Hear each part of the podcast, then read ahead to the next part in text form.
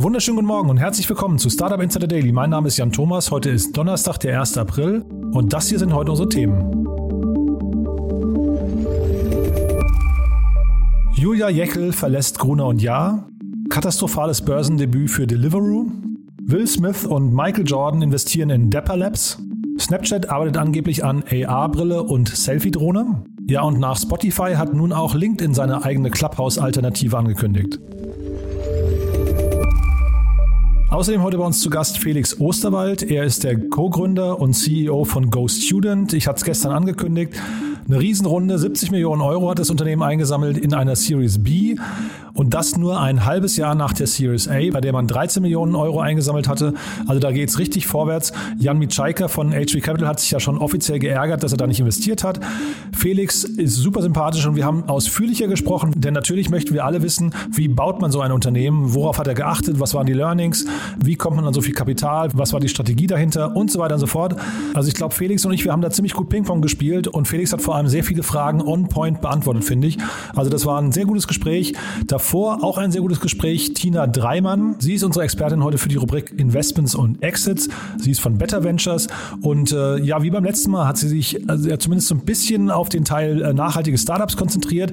Aber wir haben auch ein Telemedizinunternehmen besprochen und wir haben auch gesprochen über die Runde bei Dapper Labs. Da sind ja über 300 Millionen Dollar geflossen. Äh, ein Non-Fungible Token Unternehmen, was so ein bisschen ähnlich ist, hat mich erinnert an Fanzone, nur halt eben in schon eine ganze Ecke weiter. Ich glaube, das Unternehmen wird bewertet mit 2,6 Milliarden Dollar. Auf jeden Fall drei sehr spannende Themen, die ich mit Tina besprochen habe. Und das wie immer nach den Nachrichten mit Frank Philipp. Und die kommen wie immer nach den Verbraucherhinweisen. Und die kommen wie immer jetzt. Werbung. Diese Folge wird präsentiert von Moss. Die Firmenkreditkarte, die speziell für deutsche Startups und Tech-Unternehmen entwickelt wurde. Mit Moss digitalisiert ihr eure Unternehmensausgaben mit Kreditkarten für das ganze Team. Die Moss-App erfasst alle Ausgabendaten automatisch. Ausgabe tätigen, Beleg hochladen, Kostenstelle auswählen und alle Daten per Klick an Datev exportieren. Mit Moss profitieren Gründer und Finanzteams von voller Ausgabetransparenz und schlanken Buchhaltungsprozessen ohne lästigen Papierkram. Für eine unverbindliche Demo von Moss geht auf getmoss.com. Verweist auf diesen Podcast und nutzt Moss drei Monate lang gratis.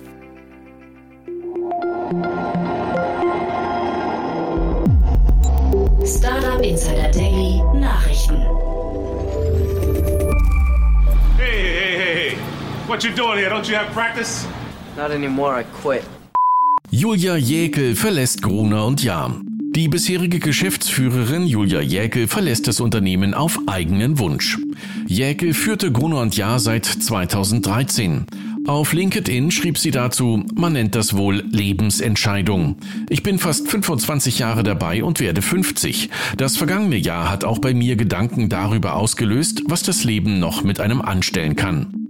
Zu ihrem Nachfolger wird Stefan Schäfer ernannt, der zusätzlich auch Geschäftsführer Inhalte und Marken der Mediengruppe RTL Deutschland ist. Am Vortag des Abgangs hatte Gruner und Jahr durchwachsene Geschäftszahlen präsentiert. Der Umsatz lag mit 1,36 Milliarden Euro, circa 16 Prozent unter Vorjahresniveau.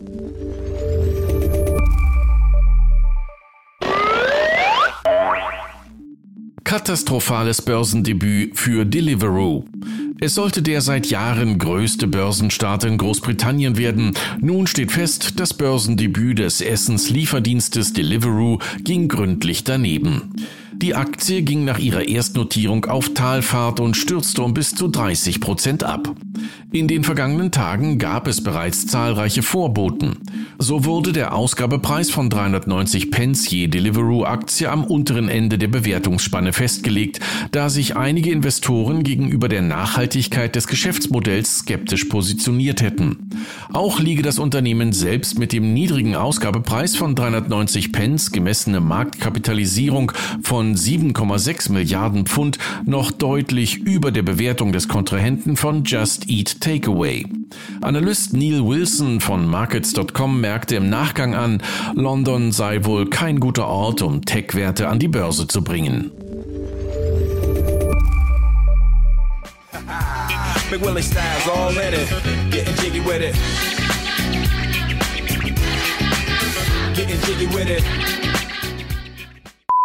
Will Smith und Michael Jordan investieren in Dapper Labs. Das NFT-Unternehmen Dapper Labs hat bei seiner jüngsten Investitionsrunde 305 Millionen Dollar eingesammelt. Dabei konnte es zahlreiche prominente Namen gewinnen. Mit dabei sind unter anderem Michael Jordan, Alex Caruso und Kevin Durant und Will Smith. Im Zuge der Finanzierungsrunde wird Dapper Labs mit 2,6 Milliarden US-Dollar bewertet. Das Unternehmen steht hinter der NBA Top Shot, einem offiziell lizenzierten Produkt der NBA, der National Basketball Association, der nordamerikanischen Basketball-Profiliga, und gilt als Wegbereiter des Non-Fungible Token Hypes. Derzeit beläuft sich das tägliche Handelsvolumen von NBA Top Shot auf fast 2 Millionen US-Dollar. And I am now going to use Bitcoin to pay for my purchase. So I'm going to sell Bitcoin to continue. And now instantaneously it's selling my crypto and it's going to pay for this. PayPal ermöglicht Zahlungen mit Kryptogeld. Nachdem bereits Tesla angekündigt hat, dass man künftig Bitcoins als Zahlungsmittel akzeptieren werde, zieht nun auch PayPal offiziell nach. Der Payment-Dienstleister lässt seine Nutzer künftig mit Kryptowährungen wie Bitcoin, Bitcoin Cash, Ether oder Litecoin bezahlen. Die Funktion Cash Out with Crypto ist ab sofort aktiviert, steht zunächst jedoch nur Nutzern in den USA zur Verfügung. Bezahlungen in Kryptowährungen erfolgen über die Online-Wallets, die PayPal während des Zahlvorgangs in herkömmliche Währungen tauscht, wodurch man künftig in Millionen von Geschäften weltweit mit Bitcoin und Co bezahlen kann. Snap arbeitet an AR-Brille und Selfie-Drohne. Die Gerüchteküche brodelt. Einem Bericht von The Information zufolge ist Snapchat dabei, eine AR-Brille zu entwickeln. Statt eines Produkts für den Massenmarkt richtet man sich aber zunächst an Entwickler und Content Creator. Die Vorstellung der Brille wird für die Snap Developer Conference im Mai erwartet. Außerdem könnte Snapchat die Entwicklung an einer Selfie-Drohne wiederbelebt haben. In diesem Kontext seien 20 Millionen US-Dollar in das Startup Zero Zero Robotics geflossen. Ob und wann das Gerät auf den Markt kommen soll, ist noch nicht bekannt. Clubhouse is going to continue to innovate and do its thing, but I believe that every single platform, Facebook, Instagram, LinkedIn, Twitter, are all going to have Clubhouse like dynamics in it. LinkedIn bestätigt eigene Clubhouse-Alternative. Nachdem bereits gestern Spotify sein eigenes Clubhouse-Pendant angekündigt hatte, zieht nun LinkedIn nach. Das weltgrößte Business-Netzwerk bestätigte, dass man ebenfalls an einem Audio-Network arbeite. Diese sollte sich von anderen Anbietern dadurch abgrenzen, dass es ausschließlich zur beruflichen Vernetzung und nicht fürs Privatvergnügen gedacht sei. Die Audiofunktionen könne jeder LinkedIn-Nutzer auf seinem Profil freischalten, damit andere Nutzer ihm folgen können, um beispielsweise Aktualisierungen zu erhalten. Wann LinkedIn seine Clubhouse-Alternative konkret starten wird, ist derzeit noch offen. Eine Beta-Version solle jedoch zeitnah starten. Robin Hood Aktie ist dem Untergang geweiht. In seinem Artikel mit der Überschrift Wird Robin Hood nach dem IPO abstürzen oder brennen? orakelt Alex Cho, Gründer des Risikokapitalgebers VC Ventures, den Absturz des Trading-Anbieters Robin Hood herbei. Die Trading-App Robinhood steckt derzeit bekanntlich in den Vorbereitungen ihres Börsengangs. Joe Research hat die Börsenchancen Robinhoods untersucht und sieht vor allem die hohe Bewertung des Unicorns als überzogen. Diese liege aktuell noch bei 11,7 Milliarden US-Dollar, wird aber im Zuge des Börsengangs laut Schätzung von Bloomberg auf bis zu 20 Milliarden US-Dollar steigen können. Die überhöhte Bewertung in einem bereits gut durchdrungenen Segment mit einem endlosen Wettlauf um immer billigere Gebühren und immer niedrigere Margenspreads spricht für die Natur des von Venture finanzierten Mülls, der einfach mit einer Menge Fachjargon und Formulierungen über die Funktionalität mobiler Apps angereichert wird. So die unmissverständliche Meinung des Analysten Joe. My dear friends, Your vote is precious, almost sacred. It is the most powerful nonviolent tool we have. Historische Abstimmung um Amazon-Gewerkschaft. Kommt die erste Amazon-Gewerkschaft in den USA oder kommt sie nicht? Rund 5800 Mitarbeiterinnen und Mitarbeiter im Amazon-Lagerhaus in Bessemer, Alabama stimmten am Dienstag darüber ab, ob sie eine Gewerkschaft gründen wollen. Das Ergebnis wird mit großer Spannung erwartet, denn es könnte nicht nur die Situation von Amazon-Angestellten verändern, sondern auch von Angestellten in Konzernen im ganzen Land. Zu den prominenten Befürwortern der Gewerkschaftsbildung zählen unter anderem US-Präsident Joe Biden und Schauspieler Danny Glover. Amazon wiederum hatte versucht, die Gewerkschaftsgründung zu unterbinden. Der E-Commerce-Gigant ist mit rund 800.000 Angestellten der größte private Arbeitgeber in den USA. You must not steal. Luca-App soll Quellcode geklaut haben. Haben sie oder haben sie nicht? Mit dieser Frage sehen sich die Entwickler der beliebten Luca-Applikation zur Kontaktnachverfolgung konfrontiert. Im Raum steht der Vorwurf, dass die App wahrscheinlich auch Quellcode-Bestandteile verwende, die die Macher der Luca-App nicht selbst geschrieben hätten. Diese seien vielmehr dreist von Freeware-Projekten kopiert worden. Dies legen Codevergleiche der Datensicherheitsforscher von Zerforschung nahe. Die einzige gravierende Änderung der Luca-Macher sei dabei das Entfernen der Lizenzhinweise gewesen. Das Projekt Luca wird unter anderem von den Musikern der Fantastischen Vier als Risikoinvestoren unterstützt und medienwirksam platziert. Erste Bundesländer haben bereits Nutzungslizenzen der Luca-App erworben. So hat Mecklenburg-Vorpommern beispielsweise 440.000 Euro an Steuergeldern für die Nutzung bezahlt. Und das waren die Startup Insider Nachrichten vom 1. April. Und jetzt zurück zu Jan Thomas. Startup Insider Daily, Investments und Exits.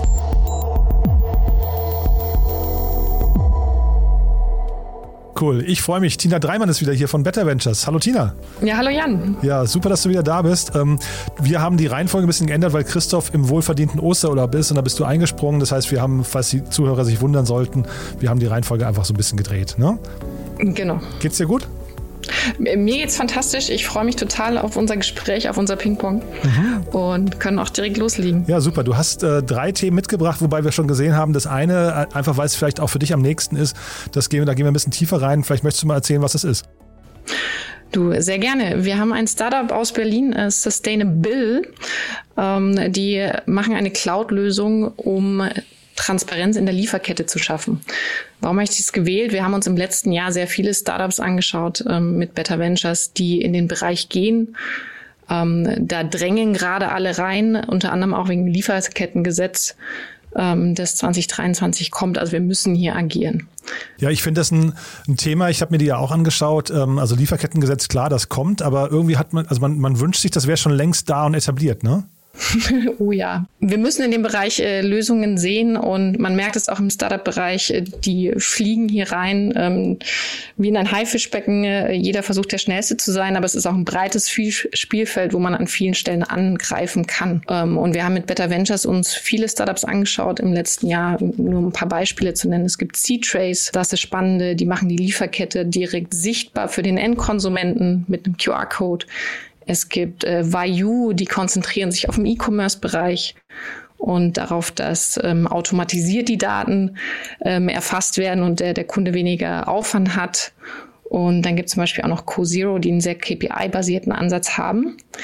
Und ähm, Sustainable hat mich auch beeindruckt. Leider ist äh, die Runde nicht disclosed, wie groß das Investment war.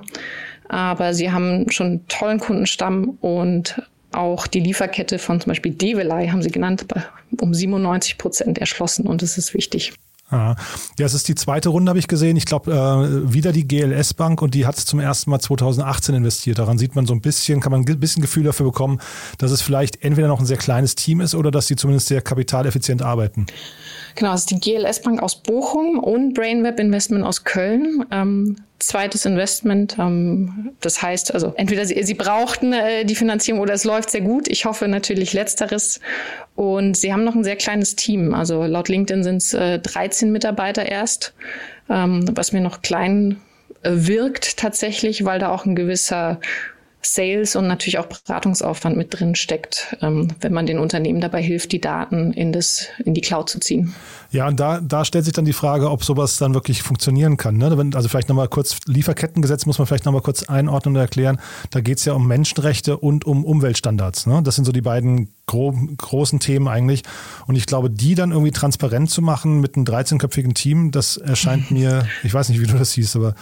Ja, vor allem bei so großen Unternehmen. Ne? Ja, genau. Also wir, haben Volkswagen, wir haben Audi, Zalando. Man geht hier oftmals noch über ähm, Annäherungswerte, tatsächlich für Treibhausgasemissionen. Besonders bestechend war Sustainable für mich jedoch, weil sie beides machen. Ne? Also die meisten stürzen sich jetzt nur auf Emissionen, aber de facto brauchen die Unternehmen Menschenrechte plus ähm, Umwelt. Und die äh, wollen mit ihrer Lösung gleich beides angehen und auch reduzieren. Da, da sehe ich noch die Herausforderung tatsächlich, dass es nicht für Greenwashing genutzt wird und einfach nur die Transparenz dann ähm, in ein Offsetting führt ähm, sondern dass auch wirklich die Hebel gezogen werden. Mhm.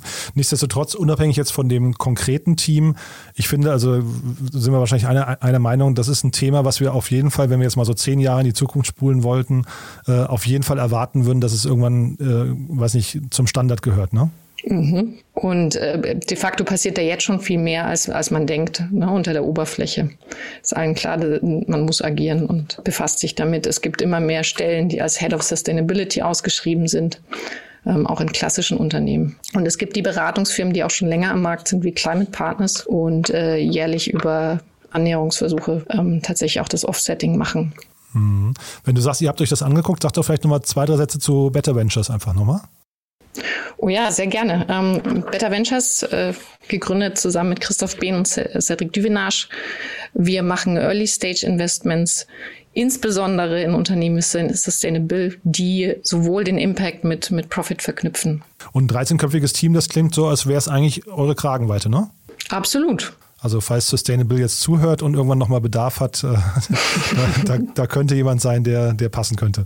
Genau, ähm, wir reden tatsächlich auch gerade mit einem, einem Startup, Startup in dem Bereich, ähm, sind kurz vor Closing. Also vielleicht gibt es da auch bald Neuigkeiten. Ach, super spannend. Ne? Dann vielleicht beim nächsten Mal schon, ja. Dann lass uns mal äh, runtergehen nach München. Ähm, da gibt es ein Unternehmen von zwei N26-Gründern, ne? Ähm, oder nee, von zwei N26-Mitarbeitern äh, wo aber ein N26-Gründer investiert hat. Und das fand ich jetzt spannend, weil da sind ja so viele Mitarbeiter gegangen, gerade bei N26, und man sieht jetzt zumindest, dass die auf irgendeiner Ebene noch gute, ein gutes Verhältnis haben ein gutes Verhältnis und ähm, für mich ist es sogar noch mehr ein äh, Qualitätssiegel für das Gründerteam. Ähm, ein diverses Team, Lucia Payo und Philipp Bilaudel. Ähm, tatsächlich sitzen die auch in Berlin ähm, und die Investoren sitzen in München. Ach so, Entschuldige. Ähm, ein, ist ein Münchner Business Angel Verbund in, in Ventures. Ähm, die machen typischerweise 100 bis 250.000. Und dann sind nochmal weitere Business Angels wie eben der Gründer von N26 reingegangen. Und ähm, ein ganz großer Catch auch für das Team. Ähm, Gloria Bäuerlein, das ist eine Dame, die war Head of Strategy bei Krü. Und äh, Krü ist äh, tatsächlich eine App für digitale Videosprechstunden aus, aus Schweden. Und da hat der Grunde ähm, erst gerade 140 Millionen eingesammelt. Und bei Better Ventures lieben wir solche Setups, wo das Gründerteam tatsächlich auch Rückenwind bekommt von den Angels, die wirklich mit Wissen und Netzwerk weiterhelfen können. Mhm. Also Krü ist den meisten wahrscheinlich bekannt, ja, als Telemedizin-App, aber ich glaube Exact Health, so heißt das Unternehmen, müssen wir vielleicht erst mal ein bisschen, ein bisschen analysieren, ne? besprechen was es, oder erklären, was es macht. Unbedingt. Die sind auch noch nicht lange am Markt. Ähm, die äh, wurden erst im Januar gegründet, haben jetzt schon die 500.000 Runde geschlossen. Ähm, Dollar, also eine kleine Runde 425.000 Euro. Voller Respekt. Was machen die? Ähm, die fokussieren sich auf eine Nische, die aber recht groß ist. Die machen Selbstdiagnose für Sportverletzungen und den damit verknüpften äh, Reha-Plan. warum ist das super? Erstens, weil immer mehr App-Lösungen auch in den, in den Markt kommen und in dem Bereich gibt es noch nicht so viel. Also Teleklinik ähm, fokussiert sich auf Rückenschmerzen und Orthopädie. Und jetzt haben sie innerhalb von, von drei Monaten ihr erstes Funding gesichert, wollen im Mai mit der App schon live gehen und sind äh, angeblich auch schon in der Zertifizierung als Medizinprodukt. Ähm, also DIGA Approvement, wie man das nennt, und bedeutet, dass am Ende die, die Kassen tatsächlich auch die Kosten tragen. Also du sagtest gerade, das ist eine clevere Nische, die auch gar nicht so klein ist. Ähm, was sind denn so die, was sind denn so die Herausforderungen bei diesem Unternehmen jetzt? Du, die, die Herausforderung ist, dass sie beweisen müssen, dass die Therapie gleichwertig ist mit der, mit der gängigen Therapiemethode. Und also erster Punkt, zweiter Punkt sicherlich auch, dass es die Kunden akzeptieren. Ähm, ich habe eine Nachbarin, die ist Ärztin, die kritisiert das immer wieder, auch selber als Arzt. Es geht doch gar nicht, ich muss das sehen, ich muss äh, die Wunde in der Hand halten oder den Knöchel. Ja, aber aus meiner Sicht, äh, das wird kommen und gerade für, für kleinere Verletzungen sollte es auch möglich sein, das in eine Ferndiagnose festzustellen. Mhm. Ja, wobei sogar zu lesen war, dass die Idee für die Gründung dem einen der beiden Gründer gekommen ist, weil er einen Ultramarathon gelaufen ist, sich dabei verletzt hat und dann ein halbes Jahr lang keinen, obwohl er von Arzt zu Arzt gerannt ist, niemanden gefunden hat, der ihn therapieren konnte. Ne? Und dann hat er irgendwie den, den Weg äh, zu einer Online-Sprechstunde gefunden und hat da endlich Hilfe bekommen. Also das fand ich irgendwie einen sehr plausiblen Case eigentlich. Also jetzt mal nicht deiner Nachbarin widersprechen entsprechend, aber vielleicht hat sie sich ja dann doch ein bisschen geirrt. Vielleicht mhm. findet man den Spezialisten le leichter online sogar. Und das ist auch der, der spannende die Differenzierung zu Krü. Ne? Ähm, Videosprechstunde versus die Therapie dauert länger und äh, bindet den Kunden. Und gerade auch ähm, Bewegungstherapien kann man über eine App sehr gut nachvollziehen und, und mitmachen. Das sollte funktionieren. Ja, cool. Okay, und dann haben wir noch ein drittes Thema. Da, da habe ich selbst heute äh, geschluckt, weil ich das sind Namen, die hört man selten bei einem Startup, aber vielleicht in Amerika sind die Dinge alle ein bisschen größer irgendwie. Aber es ist ein spannendes Thema, ne? Du, ähm, mir sind die Ohren geschlackert, als ich äh, davon gelesen habe. Wir sprechen von einer 305 Millionen Dollar Runde. Ähm, Better Ventures, wir sind Early Stage Investoren. Wir machen sowas normalerweise im Tausenderbereich. Ähm, und ich musste das Thema mitbringen, auch wenn es kein Impact ist, äh, weil Michael Jordan ist unter den Investoren und auch Will Smith. Und wir sprechen heute von Dapper Labs. Mhm. Und das ist inhaltlich auch ein total interessantes Thema. Also nicht nur dieser, dieser, äh, sagen wir, doch sehr spannende Investorenkreis, der sich da gefunden hat, aber es ist auch ein, also ein sehr ungewöhnliches Thema, ne? Es ist äh, vor allem auch ein neues Thema. Also kurze Erklärung, was macht Depper Lamps? Die machen die, oder sie sind eine Plattform, auf der du ähm, digitale man nennt sie Non-Fungible Tokens, traden kannst. Also das, was wir klassisch zum Beispiel als Baseballkarte kennen, kannst du digital traden und es werden zum Beispiel Aufnahmen von besonderen Basketballwürfen ähm, eingefangen und für den Kunden wirklich schön verpackt, digital in einen Cube gesteckt und äh, du kannst das Ding dann mit anderen Leuten online tauschen. Aber es ist nicht kopierbar und es ist auch nicht zerstörbar. Und äh, mich hat es fast nach hinten umgehauen. Die haben tägliches Handelsvolumen an allein NBA Top-Shots äh, von fast zwei Millionen US-Dollar. Ist irre, ne? Ja. Also man, man, muss vielleicht ein bisschen die NBA verstehen, um zu sehen dass, oder zu wissen, dass da wirklich also noch deutlich mehr Potenzial drin ist, natürlich als bei der Bundesliga zum Beispiel. Aber es ist schon irre, was da, was da bewegt wird, ne?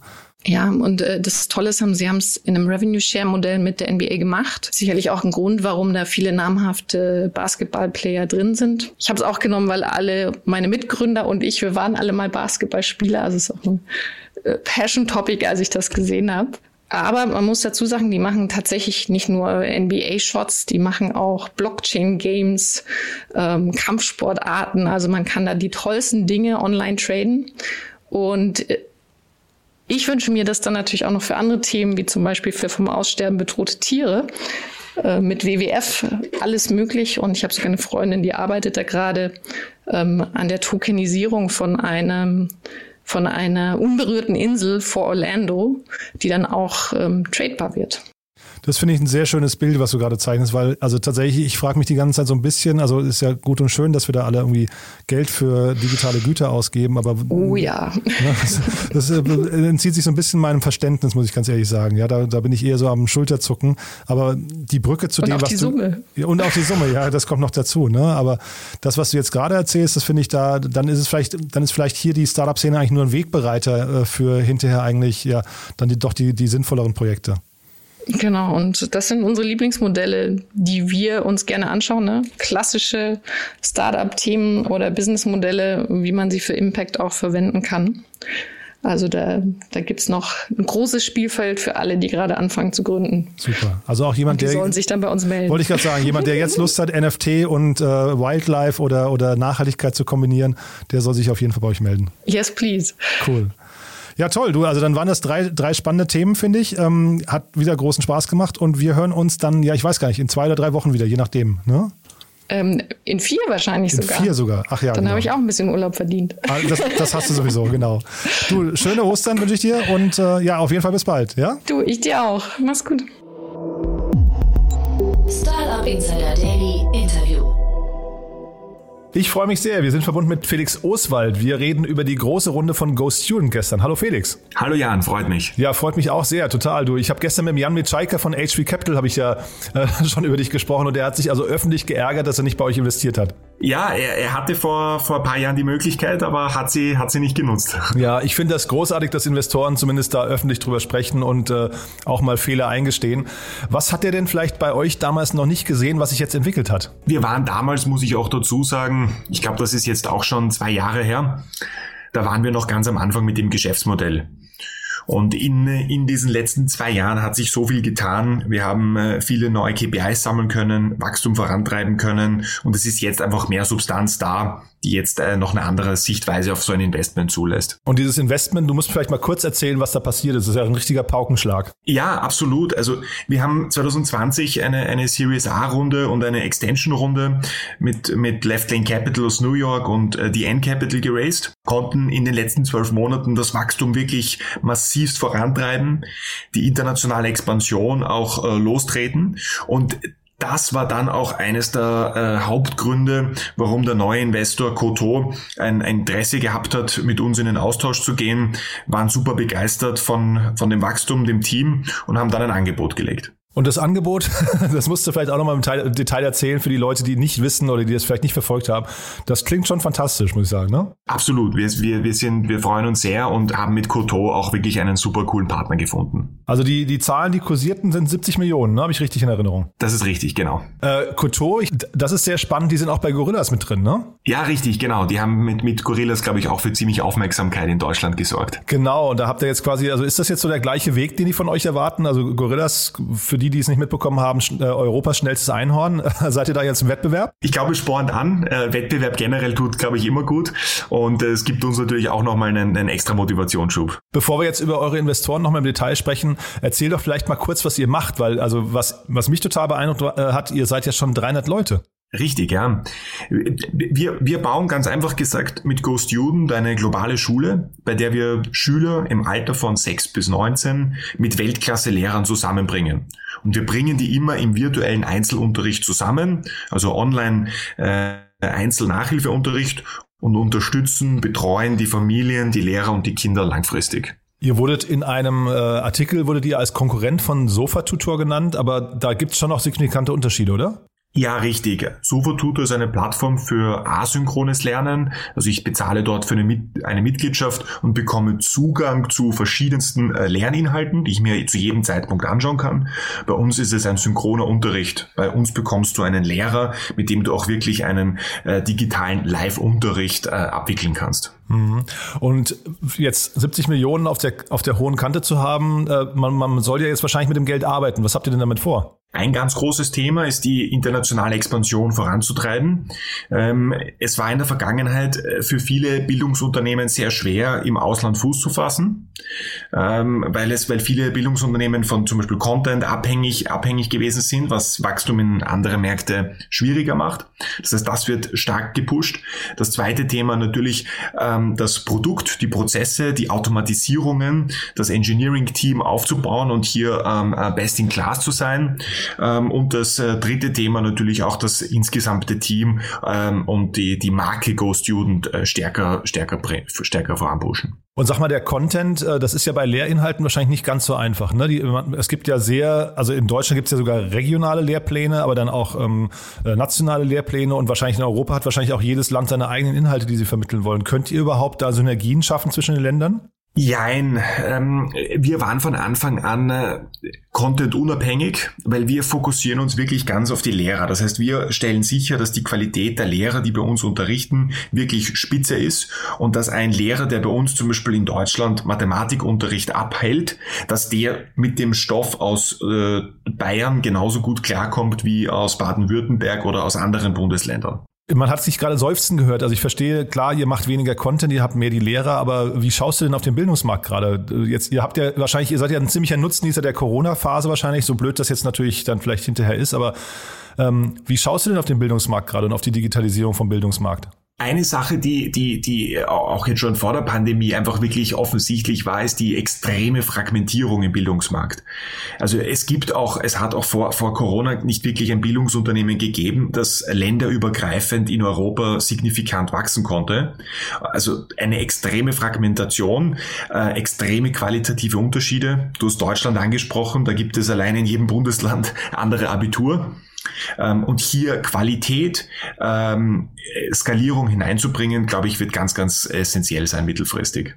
Das heißt, eure Herausforderung jetzt gerade, wo siehst du die eigentlich am meisten? Also ich habe gesehen, ihr wollt von 300 auf 800 Mitarbeiter wachsen. Das finde ich natürlich schon mal sehr, sehr sportlich. Ja, da auch wahrscheinlich die Teamkultur und so weiter äh, im, Griff zu, im, im Griff zu behalten. Aber was sind so die anderen Herausforderungen, die du gerade siehst? Ein großes Thema ist tatsächlich wirklich Wachstum auch vom Personal. Also ich an, an, an verschiedensten Standorten schnell äh, das Wachstum voranzutreiben, dort die Teams aufzubauen, dort die Prozesse auch entsprechend zu implementieren. Das ist äh, eines der ganz, ganz großen Challenges. Äh, und das zweite Thema auch Brandbuilding. Ja, wir sind auch in, in unserem Kernmarkt äh, Dach, Deutschland, Österreich. Da sind wir sehr stark, aber wir sind immer noch absolut gesehen sehr, sehr klein. Das heißt, hier wirklich in die Köpfe der Leute Ghost Juden zu, zu bringen und zu zeigen, hey, wenn ich mein Kind in die Ghost Juden Schule schicke, dann, dann habe ich einen entsprechenden Vorteil und bekomme hier einen Top-Unterricht, der leistbar ist. Das ist eine, eine wichtige, äh, große Challenge. Mhm. Und jetzt diese Riesenkapitalrunde, ähm, verstehe ich richtig, das wird hinterher tatsächlich ein Kapitalspiel, weil man könnte jetzt eigentlich denken, dass das, was ihr macht, am Ende des Tages eigentlich profitabel sein könnte in sich, ne? weil ihr vermittelt quasi ähm, Lehrer, die, die stellen Rechnungen an die Schüler. Vielleicht ist es sogar ein Arbitragemodell hinterher, was eigentlich in sich funktioniert. Das scheint aber nicht der Fall zu sein, weil ansonsten würdet ihr jetzt nicht 70 Millionen holen, ne? Nein, also wir sind grundsätzlich im Kern profitabel. Ja, ähm, es ist so, dass durch dieses extreme Wachstum, das wir auch vorhaben und durch die Etablierung von einer großen Consumer Brand, dass da einfach zusätzliches Kapital absolut notwendig ist, um, um, um entsprechend schnell äh, voranschreiten zu können. Das heißt, da werden jetzt auch so die Claims abgesteckt gerade? Absolut. Ja, da, da wird der Markt gerade verteilt. Das heißt, jetzt, jetzt ist quasi so die Gelegenheit, auf die alle gewartet haben. Und da muss man jetzt schneller sein als die, als die Wettbewerber. Richtig, absolut. Besonders bei Direct-to-Consumer-Firmen. Da ist es ganz, ganz wichtig, dass wenn man diesen First-Mover-Advantage jetzt hat, den wir auch in den verschiedenen Ländern definitiv haben, dass wir da jetzt einfach schnell sind und äh, diese, diese Marktposition ausbauen können. Total spannend. Du hattest vorhin eingangs gesagt, du, ihr habt KPIs entwickelt ähm, und jetzt war Cotyso oder äh, Coteau so begeistert von euch. Kannst du mal sagen, worauf die geguckt haben? Ein Thema war definitiv in den letzten zwei Jahren die Wachstumszahlen. Ähm, das heißt, wie schnell konnten wir unser Geschäftsmodell wirklich Monat für Monat voranbringen? Das zweite Thema ist gewesen, haben wir die Budgetzahlen, die wir zum Beispiel für 2020 definiert haben, haben wir die auch treffen können? Konnten wir die Versprechen, die wir vor eineinhalb Jahren gemacht haben, konnten wir die auch einhalten und konnten wir die in unserem Fall auch stark übertreffen? Und der andere Faktor war ganz klar auch das Team. Sind die überzeugt, dass wir als Team eine Vision haben, hier eine ähm, äh, extrem starke, große äh, Multi-Billion-Dollar-Company im Education-Markt aufzubauen? Und diese Kombination, die war dann für, für, den, für den Fonds ausschlaggebend. Was sind denn eure Wachstumskanäle? Also äh, zum einen, ist es denn nachhaltiges Wachstum? Kann man das schon sagen? Oder ist jetzt tatsächlich dieser Corona-Boost vielleicht eine Sache, die auch so ein bisschen die Zahlen verwässert hinterher oder vielleicht zumindest verunschärft? Und ist es so, ähm, ich hatte gelesen, das Ganze ist ja entstanden, weil dein Bruder irgendwie Nachhilfe gebraucht hat. Ne? Dann hast du irgendwie äh, gesehen, WhatsApp, Instagram sind eigentlich gute Kanäle, aber sind das, sind das hinterher auch die Wachstumskanäle, über die ihr Nutzer akquiriert? Nicht mehr. Wir haben, als wir die Firma vor fünf Jahren gegründet haben, da sind wir sehr stark auf Schüler direkt gegangen. Und da waren, da waren jetzt äh, Instagram, äh, damals jetzt TikTok weniger, aber Snapchat äh, waren gute Kanäle, um an Schüler zu gelangen. Aber nach drei Jahren, als sich dann das heutige Geschäftsmodell entwickelt hat, sind wir stark auf die Eltern gegangen. Und bei den Eltern beginnt man mit Google AdWords, Facebook AdWords, äh, Retargeting, Affiliate-Kampagnen, teilweise auch Offline-Kampagnen. Ähm, baut man sich dort brei ein breites Spektrum auf. Aber ist spannend, weil jetzt, ähm, ich vergleiche jetzt nochmal mit Gorillas, da ist ja das Marketingbudget extrem niedrig. Die haben ja einen riesen hohen Weitererzählungseffekt oder Weiterempfehlungseffekt.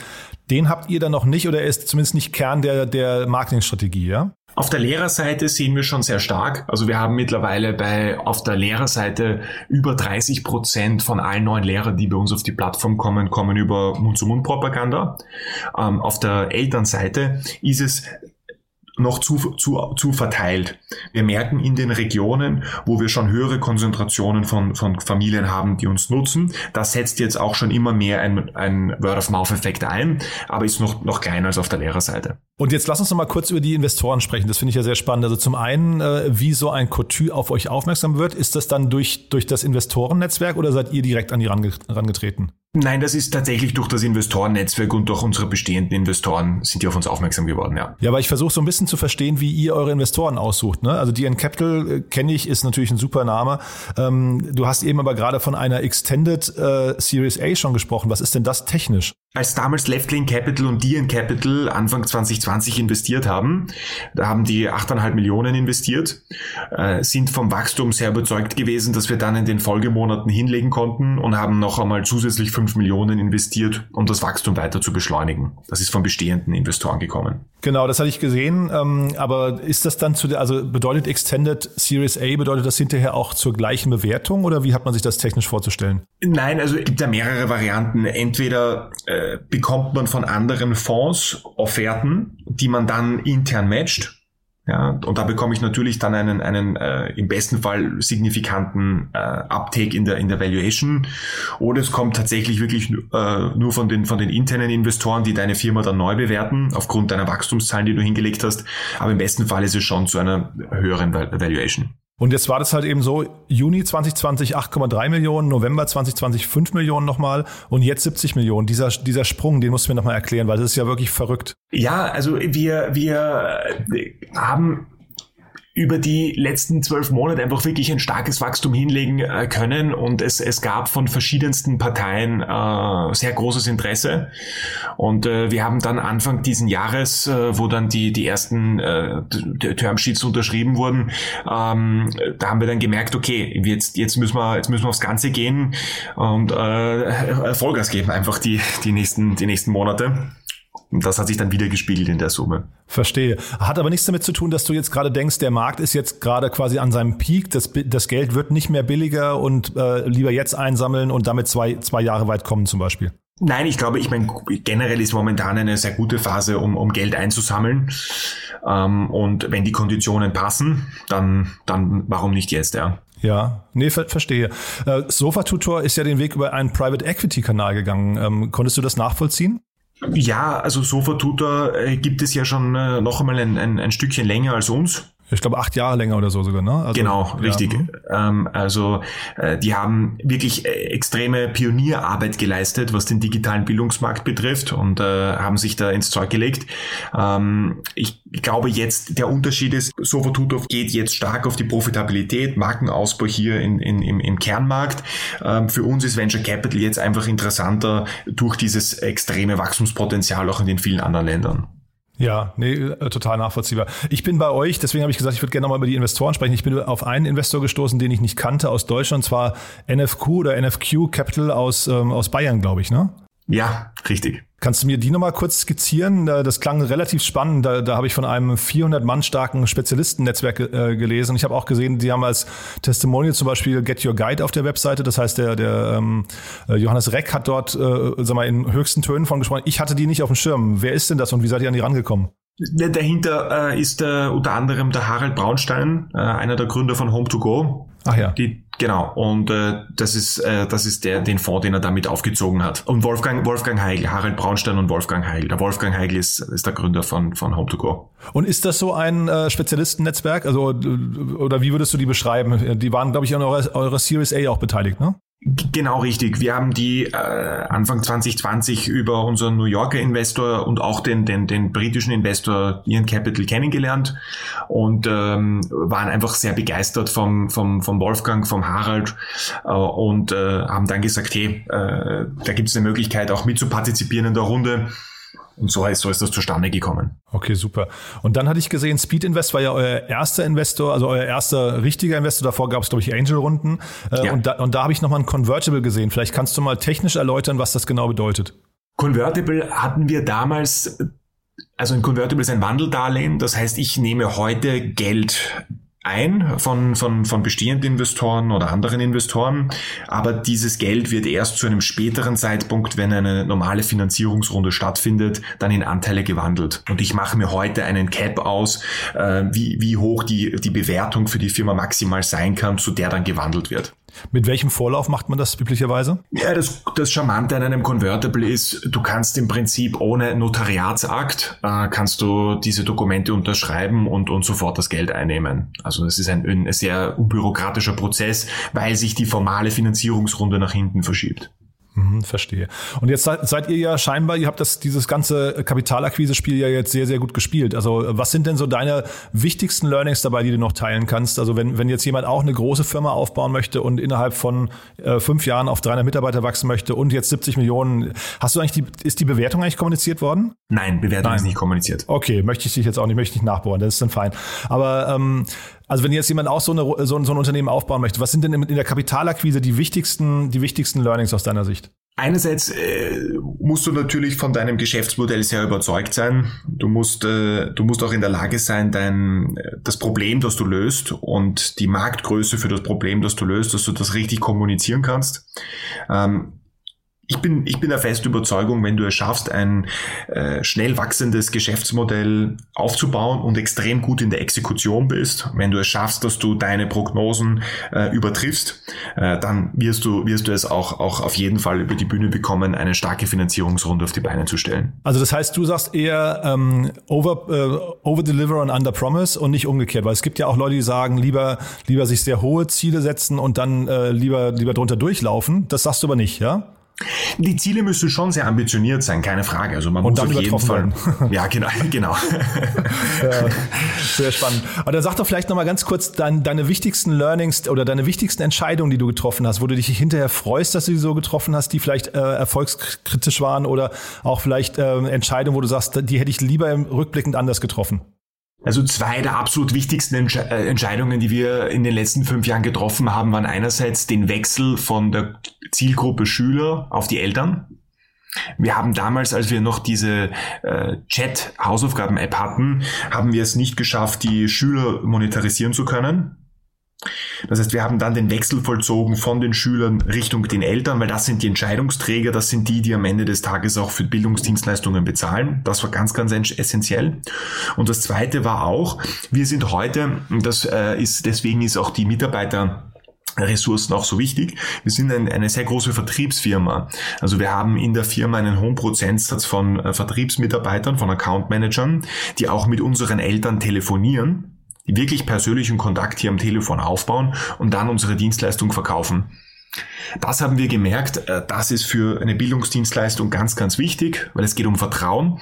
Und am Anfang einer Internet, einer neuen Internetbrand, da vertraut man als Elternteil nicht. Und hier diesen persönlichen telefonischen Kontakt aufzubauen, das war eines der, der, der besten Entscheidungen.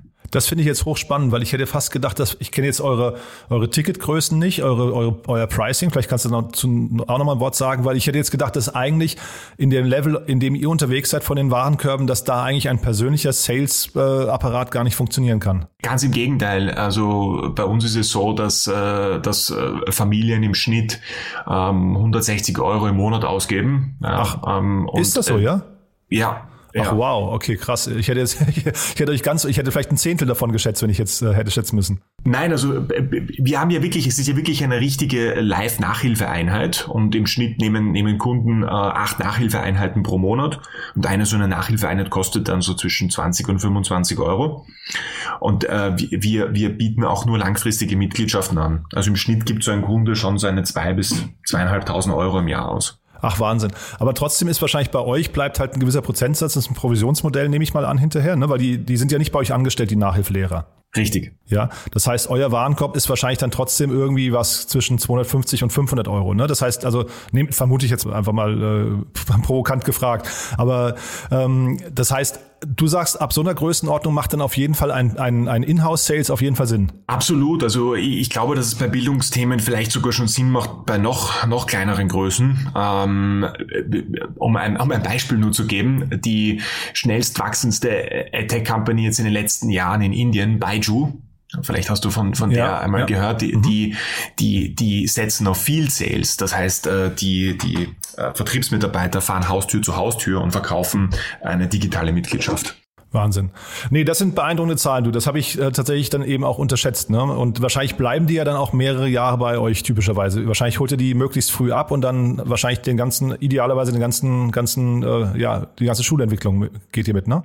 Absolut, die meisten starten Sekundarstufe 1, also wenn, wenn sie so zwischen 10 und 14 sind. Und dann, äh, wenn du eine gute Arbeit machst und sie, äh, sie, sie gut unterstützt und betreuen kannst, äh, dann kannst du die über mehrere Jahre begleiten, ja. Und du hast, äh, wir haben es gerade schon angesprochen, ihr, ihr sucht jetzt massiv Leute. In welchen Bereichen sucht ihr denn Leute, falls jetzt ein Zuhörer sich oder eine Zuhörerin sich berufen fühlt? Ja, also wir haben einerseits in den Positionen Account Management, ähm, Customer Success, ähm, Lehrerrecruitment, das sind die drei Bereiche, die am personalintensivsten sind. Da suchen wir in all unseren Ländern, in denen wir aktiv sind, suchen wir an den Standorten Leute vor Ort. Und dann suchen wir zusätzlich, wir haben in Berlin beispielsweise ein Team äh, für Produkt und Marketing. Das heißt, jeder, der im Produkt- oder Marketing-Team ansässig ist und, und Bock hat äh, zu starten, kann sich gerne melden. Ähm, wir suchen auch äh, Leute im äh, HR, Active Sourcing Bereich, ähm, Development Bereich, ähm, Finance, äh, also an allen Ecken und Enden gibt's gibt's was. Fantastisch. Du Felix, das war hochgradig spannend. Ich weiß nicht, haben wir aus deiner Sicht was Wichtiges vergessen? Nein, du hast vorhin kurz einmal angesprochen, äh, Corona äh, verhilft äh, zu, zu oder ist ein starker Wachstumstreiber. Ich bin sogar der Meinung, dass wir noch schneller hätten wachsen können, wenn es Corona nicht gegeben hätte.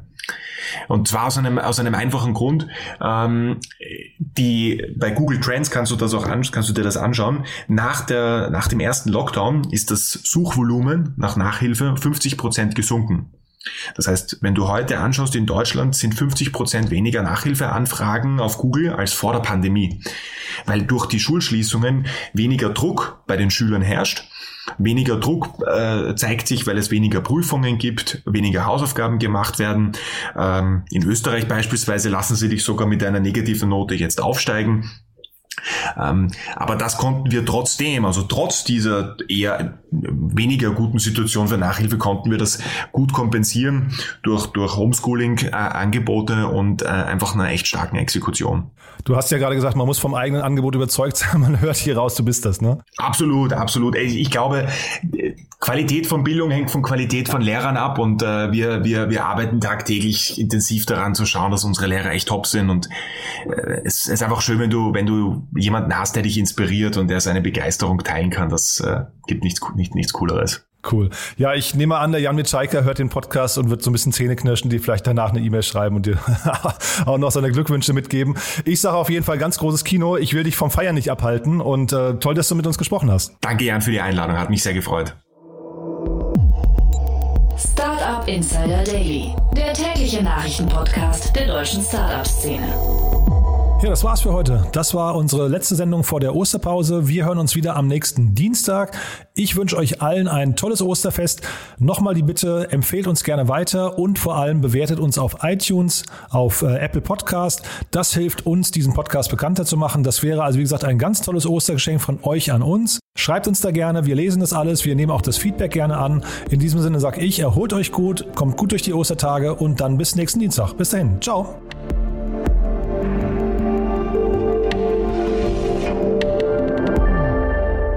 Diese Sendung wurde präsentiert von Moss, der Firmenkreditkarte, die speziell für deutsche Startups und Tech-Unternehmen entwickelt wurde. Alle weiteren Informationen auf getmoss.de.